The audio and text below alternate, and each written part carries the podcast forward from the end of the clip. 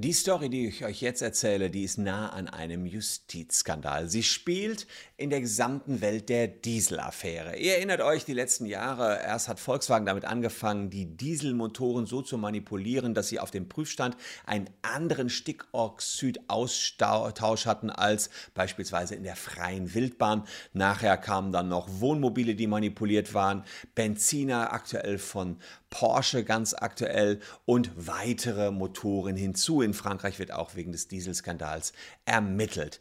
Dass Volkswagen dann versucht hat, mit Lobbyarbeit Berichterstattungen darüber klein zu halten und tatsächlich auch Anzeigen geschaltet hat, ihr sollt bloß nicht klagen, weil ihr keine Chance habt, habe ich euch letztens hier an dieser Stelle schon mal berichtet. Das fand ich schon skandalös genug. Aber jetzt habe ich was entdeckt, was ich kaum glauben konnte. Offenbar greift ein BGH-Richter selbst zum Telefon und ruft die Oberlandesgerichte an und sagt denen, bitte trefft noch keine Entscheidungen in den neuen Dieselverfahren, was den neuen Motor EA 288 betrifft. Wir regeln das hier oben beim Bundesgerichtshof. Ihr da unten erstmal noch nichts regeln. So eine Oberüberordnung bei den Gerichten gibt es eigentlich nicht. Und es gibt auch in der Zivilprozessordnung, die für den Ablauf von Gerichtsverfahren zuständig ist, überhaupt überhaupt nichts, was irgendwo darauf hindeutet, dass ein BGH-Richter, einem Richter vom Oberlandesgericht irgendwas zu sagen hätte. Ist aber doch passiert und das finde ich einen ziemlichen Skandal. Schaut es euch an.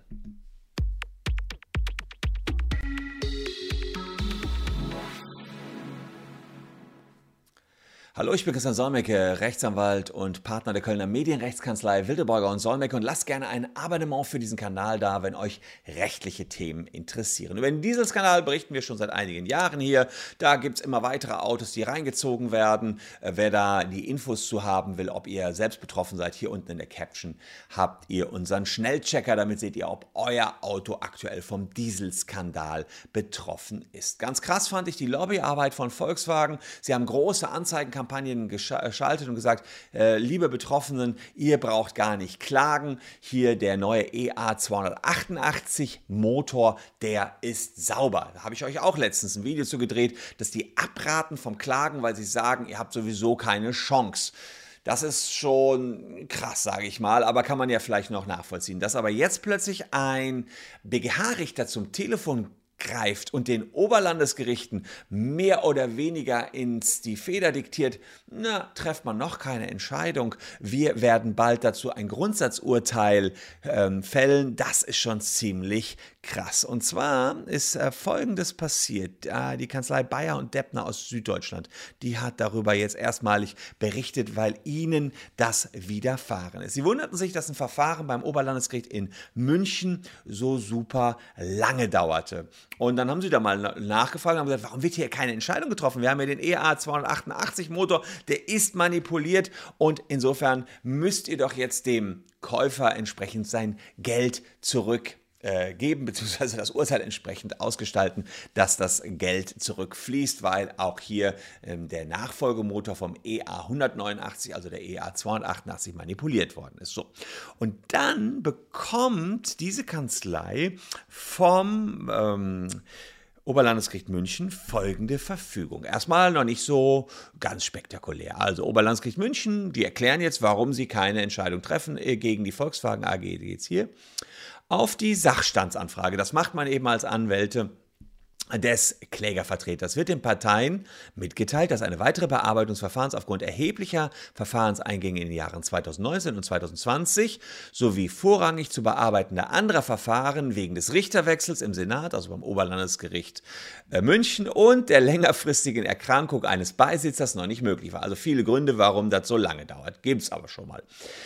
Die Eingangszahlen des Senats haben sich im Jahr 2019 im äh, Vergleich gegenüber dem Vorjahr nahezu verdoppelt und waren auch in den zurückliegenden Jahren annähernd unverändert hoch. Sprich, die Käufer dieser manipulierten Diesel und mittlerweile auch Benziner klagen einfach doppelt so viel. Gleiches ist im laufenden Jahr 2021 äh, zu erwarten. Die sagen also, auch hier geht es richtig ab. Alles noch nachvollziehbar, dass viel geklagt wird, kann ich auch nur sagen. Die Leute wollen sich es einfach nicht bieten lassen, holen sich ihre Knete äh, zurück. Durch die Covid-19-Pandemie ist es zudem zu weiteren Verzögerungen und Erschwerungen gekommen. Na, logisch, ist ja klar, auch das schwierig, wobei man im Homeoffice eigentlich ganz gut sogar arbeiten konnte. So. Der Senat wird sich um eine baldige Förderung des Verfahrens bemühen, muss die Parteien jedoch um Verständnis bitten, dass eine Bearbeitung wegen der Vielzahl vorrangig zu bearbeiten, da wiederholen sie sich ein bisschen, anderer Verfahren, insbesondere auch umfangreiche Handels- und gesellschaftsrechtliche Verfahren. Das heißt, die haben noch andere Sachen zeitnah voraussichtlich nicht erfolgen können. Wir können sie einfach nicht bearbeiten. Und jetzt kommt für mich der absolute Kracher an dieser Sache. Der Senat beabsichtigt insbesondere auch, auf ausdrückliche Bitte des Vorsitzenden des sechsten Zivilsenats des BGH die Dieselabgasfälle erst dann zu terminieren, also dann überhaupt zu einer Verhandlung zu kommen, wenn eine höchstrichterliche Entscheidung ergangen ist. Nach hiesiger Erkenntnis liegt eine Entscheidung des BGH in einem mit dem vorliegenden Verfahren vergleichbaren Fall bislang nicht vor. Bam. Sprich, das Oberlandesgericht München sagt, wir entscheiden hier gar nichts, wir lassen mal liegen. Und der äh, sechs, das gibt es schon mal, ja, dass sie schon mal liegen lassen und gucken, was machen so die oberen Gerichte, kann man bis zum gewissen Grade machen, ja. Aber dass jetzt auch noch hier jemand inter, veniert vom Zivilsenat, der Vorsitzende Richter des 6. Zivilsenats. Das ist Vorsitzender Richter 6. Zivilsenat Stefan Seiters. Herr Stefan Seiters, ein Jurist, 1960 geboren, kommt aus Niedersachsen. Äh, da hat er jedenfalls seine Karriere begonnen und er ist äh, im Mai 2019 zum Vorsitzenden des 6. Zivilsenats äh, übertragen worden. Der ist unter anderem zuständig für das Recht der unerlaubten Handlung und hier geht es ja gerade um eine unerlaubte Handlung des Volkswagen-Konzerns. Und offenbar, also so ist es eben äh, dem Beschluss des Oberlandesgerichts München zu entnehmen, kommt genau dieser Stefan Seiters her und kontaktiert das Oberlandesgericht München oder offenbar die Oberlandesgerichte in Deutschland und sagt, trefft bitte keine Entscheidung. Äh, wir werden dazu bald eine Entscheidung treffen beim Bundesgerichtshof. Und da muss man eins wissen. In Deutschland gibt es anders als in anderen Ländern keine sogenannten Präzedenzfälle. Jeder Richter ist hier unabhängig. Komplett, ob Amtsrichter, Landrichter, Oberlandesrichter oder BGH. Jeder einzelne Richter ist unabhängig in seiner Entscheidung. Und jeder kann entscheiden und machen und tun, was er will, solange das nicht gegen das Gesetz geht. Das ist klar. Rechtsbeugung wäre verboten, aber er kann erstmal frei äh, entscheiden. Es gibt nur ganz große Ausnahmefälle, wo man ähm, einem höherrangigen Gericht etwas vorlegen muss, bevor man das entscheidet, insbesondere wenn man zum Beispiel gegen Europarecht verstößt, bei, wenn eine Norm gegen Verfassungsrecht entstößt, kann es, verstößt, kann es sein, dass man das vorlegen muss. Aber in aller Regel kann jeder Richter in Deutschland ganz frei entscheiden, was er meint. Und Insofern kann auch das Oberlandesgericht in München ganz frei entscheiden, was sie meinen. Ich weiß überhaupt nicht genau, warum jetzt der Vorsitzende des sechsten Zivilsenats offenbar, ich weiß nicht, ob er zum Törer gegriffen hat oder geschrieben hat, das ist ja der Verfügung des Oberlandesgerichts München nicht zu entnehmen. Auf alle Fälle scheint er die kontaktiert zu haben und sagt, trefft mal lieber keine Entscheidung, wir machen dazu bald eine Entscheidung. Und hält sie davon ab, eben entsprechend hier überhaupt ein Urteil zu sprechen. Das finden, äh, treffen. Das ist wirklich krass. Zumal die Kanzlei, die es hier veröffentlicht hat, auch sagt, naja, das wäre hier die letzte Instanz gewesen. Das wäre nicht weitergegangen zum Bundesgerichtshof. Und dann kann das Oberlandesgericht München ganz frei entscheiden. Das hat also ähm, gar keine Auswirkungen, was der Bundesgerichtshof entscheidet, wenn das Oberlandesgericht München die letzte Instanz ist, dann können die sogar gegen den Bundesgerichtshof entscheiden. Sie können sowieso immer gegen den Bundesgerichtshof entscheiden und ihre Argumente bringen. Das kann auch durchaus sinnvoll sein, weil sie dadurch den Bundesgerichtshof wieder zum Nachdenken anregen können und ihm sagen können, hör mal, überleg doch mal, ob dein Urteil so richtig war. Und dass jetzt hier äh, entsprechend anders gehandelt wird, erstens wundert es mich vom Oberlandesgericht München, da sind natürlich viele andere Gründe noch äh, aufgeführt worden. Aber spannend finde ich, dass Sie reinschreiben, nö, wir sind hier kontaktiert worden vom BGH.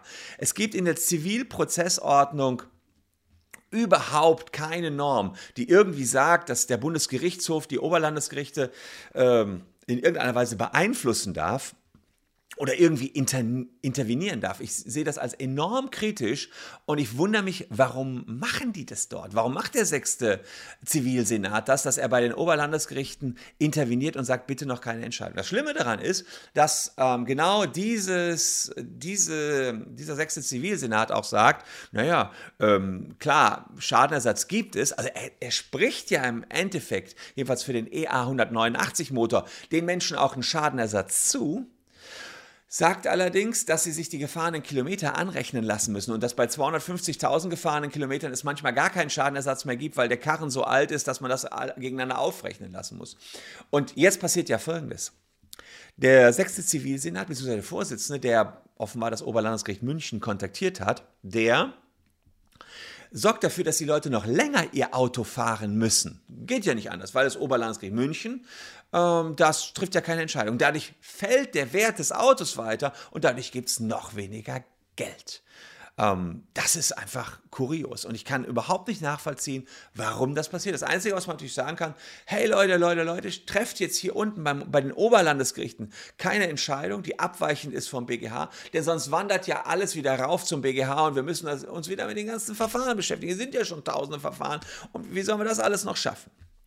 Also das oder Tausende werden da nicht liegen, weil ja immer nur so lange wie das hm, Bedeutung für die hm, Weiterbildung des Rechts hat, es überhaupt äh, entsprechend äh, raufwandert. Ähm, aber hier ein Fall, der sowieso nicht raufwandern würde, macht es überhaupt keinen Sinn, dass man hier abwartet, was der Bundesgerichtshof entscheidet. Das Oberlandesgericht in München ist clever genug zu entscheiden. Das sind genauso gut ausgebildete Richter wie eben der sechste Zivilsenat, beziehungsweise hier der Stefan Seiters, der offenbar da interveniert trainiert hat. Also für mich ist das schon äh, ein, ein gewisser Skandal. Das kann ich nicht anders sagen, weil es überhaupt gar keine Handhabe gibt, dass der denn da was zu sagen hat. Die, der kann den nicht reinreden. Interessant ist allerdings, dass sie ähm, offenbar sich schon so ein bisschen daran orientieren und sagen, wir gucken mal, was oben der, der BGH sagt und gar nicht so ein bisschen ihre Unabhängigkeit in den Vordergrund stellen, sondern das auch sogar noch in diese Verfügung reinschreiben. Also ich sehe das durchaus kritisch und natürlich aktuell ist das Thema brisanter denn je. Wir haben jetzt äh, die Verfahren rund um Porsche, da gibt es Rückruf tausender Fahr Fahrzeuge, der droht gerade